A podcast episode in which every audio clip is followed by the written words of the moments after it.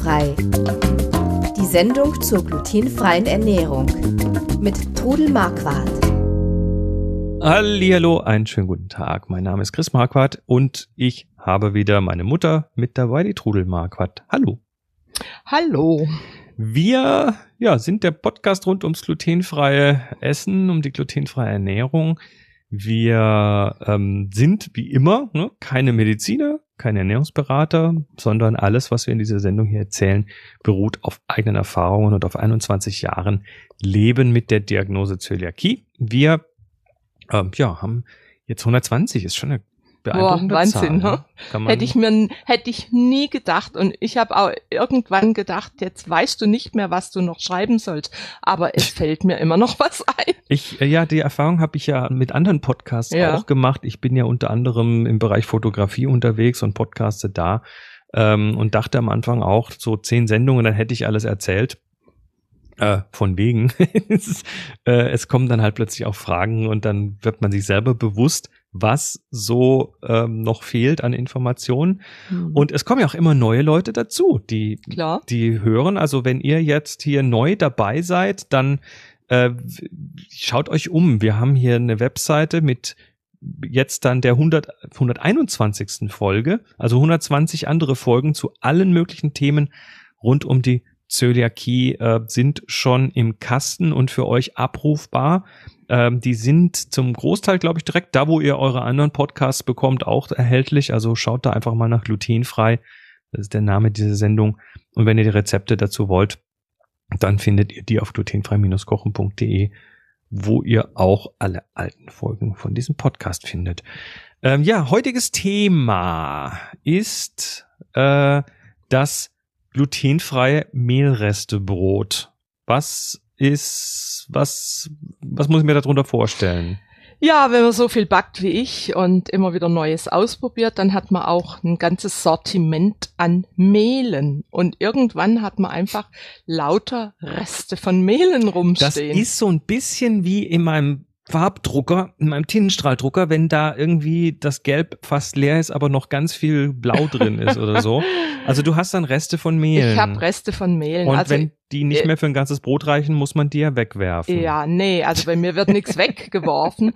Und dann habe ich am Wochenende war das Wetter nicht so toll und dann habe ich am Freitagabend einen Sauerteig angesetzt, den normalen Sauerteig, und zwar mit Teffmehl.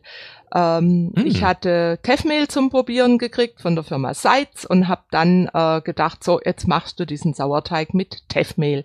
Hab dann mit 300 Gramm Mehl diesen Sauerteig zu einem dicken Brei angerührt mit Wasser oder mit Mineralwasser, egal, und hab den dann bei Zimmertemperatur über Nacht stehen lassen. Und Mhm. der hat dann am nächsten Morgen, hat er dann geblubbert und dann habe ich mal meine ganzen Mehlreste zusammengestellt. Und das war also unter anderem Hirse, Reismehl, ähm, habe ich noch ein bisschen Teffmehl dazu getan, dann habe ich Braunhirsemehl hatte ich noch, hatte noch Leinmehl, Traubenkernmehl, also Du bist einfach mal quer durch den durch Quer- Mehl quer äh, durch. Und da kommt es jetzt auch gar nicht drauf an, ob ihr 100 Gramm von dem oder 100 Gramm von diesem nehmt.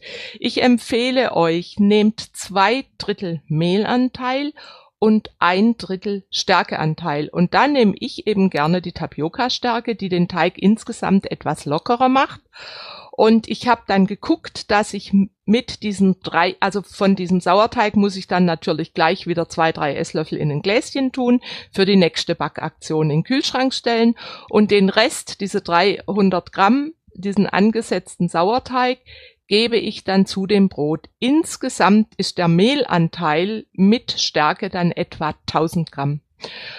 Und dann kommt noch dazu, also man kann dann Leinsamen dazugeben, man kann Sonnenblumenkerne, man kann das abändern, wie man will. Wichtig ist die Menge und dann ein Päckchen. Und das Mischungsverhältnis. Das Mischungsverhältnis, ein Päckchen Trockenhefe dazu, das Ganze kneten und da eben dann auch, weil die Mehle unterschiedlich reagieren, mit der Flüssigkeit herantasten. Ich habe so etwa 550 Milliliter Wasser dazu genommen, aber es muss eben am Ende muss die Konsistenz dieses Teiges etwa wie ein zäher Rührteig sein. Also nicht an den Leib, den man dann so hinstellt, sondern eher ein Ja. noch ein weicherer Teig. Und da ist dann einfach eine Kastenform, eine Brotform, die fette ich und streue sie mit Bröseln aus oder auch nicht. Wenn es eine gute Form ist, braucht es nicht sein. Und dann streiche ich diesen Teig mit dem nassen Teigschaber in die Form und decke die Form mit einer Frischhaltefolie ab und dann muss der Teig, der arbeitet dann durch den Sauerteig nochmal mindestens anderthalb bis zwei Stunden geht der nochmal vor sich hin. Mhm. Äh, er muss sein Volumen äh, fast verdoppeln, würde ich mal sagen. Nicht ganz, aber fast verdoppeln. Und wenn er jetzt aber nicht dazu kommt zu backen, keine Panik, dann stellt er einfach die ganze Form in den Kühlschrank und backt ihn halt ein paar Stunden später. Dann wird es ein kaltgeführter Teig, ne? macht gar nichts, geht wunderbar. Ich, ich, äh, ich finde das ja, also, also bevor ihr eure Mehlreste vergammeln lasst Ja. ähm, oder eben nichts draus macht, weil, weil das nicht mehr für ein ganzes Mhm. Brot reicht. Weißt du, woran mich das erinnert? Mhm. Ich habe vor ein paar Jahren äh, mal gesehen, gelesen, war das im Video auf YouTube, glaube ich, ähm, äh, und zwar Jamie Oliver, dieser Ja. britische, dieser britische junge Koch, Mhm. so jung ist er jetzt auch nicht mehr. Der hat damals was gesagt, das hat jetzt nichts mit Mehl zu tun, sondern da ging es um Kräuter, Mhm. also frische Kräuter fürs Essen. Und er sagte, äh, wisst ihr was? Bevor, also es geht eigentlich gar nicht so sehr drum, dass ihr jetzt exakt die richtigen Kräuter für exakt das richtige Essen habt. Wichtig ist, dass ihr welche verwendet und dass ihr viel davon verwendet. Mhm. Und das haben wir uns zu Herzen genommen und greifen daher, äh, greifen seither sehr beherzt in unseren Kräutergarten, der glücklicherweise ganz gut wächst Mhm. und ähm, haben, haben da jetzt auch schon interessante Kombinationen einfach entdeckt dadurch, die wir sonst nicht entdeckt hätten. Und das Gleiche Ja. kann einem natürlich hier auch passieren. Also ich habe auch einen schönen Kräutergarten und äh, ich freue mich auch gerade an einen Salat, eine Handvoll frischer Kräuter oder so. natürlich. Das gibt einfach einen ganz anderen Geschmack. Aber auch Ach hier, so. also, also Ja, Sachen, ja. die ihr vielleicht sonst so nicht zusammenwerfen würdet, Mhm. ähm, tut das ruhig mal. Bei den Mehlen ist es eben genauso. Die Reste sollen Ja, also nicht vergammeln. ich habe dann in dieses Brot noch eine große Karotte reingerieben. wegen, wegen der Feuchtigkeit. Ja, das irgendwo habe ich plötzlich die Idee gehabt, ach, da könnte ich jetzt noch eine Karotte dazu tun Wird und habe die dann ganz einfach. grob gerieben und unter den Teig gemischt. Schmeckt gut, äh, gibt dem Brot einen guten Geschmack und macht saftiger. Ihr könnt genauso gut auch eine Zucchini reinreiben oder Mhm. eine Kartoffel durchdrücken. Das hilft alles dem Brot, dass es etwas saftiger ist. Und wie gesagt, und das Ergebnis von dem Brot war echt gut. Cool. Ja. Sehr schön. Also, ähm, nix verkommen lassen. Wie, Nö. man, wie man im Schwäbischen sagt, no nix verkommen lassen. Also wir machen zum Beispiel, wenn wir Reste im Kühlschrank haben, auch vom Essen gibt's immer mal Klar. einen Restetag. Die werden Natürlich. dann wieder aufgemotzt mit zum Beispiel Kräutern. Bei uns gibt's jetzt heute, ich habe noch Spätzle, dann gibt's heute Schinkenspätzle, da kommen auch Kräuter drunter, da kommt ein Ei drunter, da kommt Mhm. dann noch ein bisschen Käse drunter und ein Tomatensalat dazu.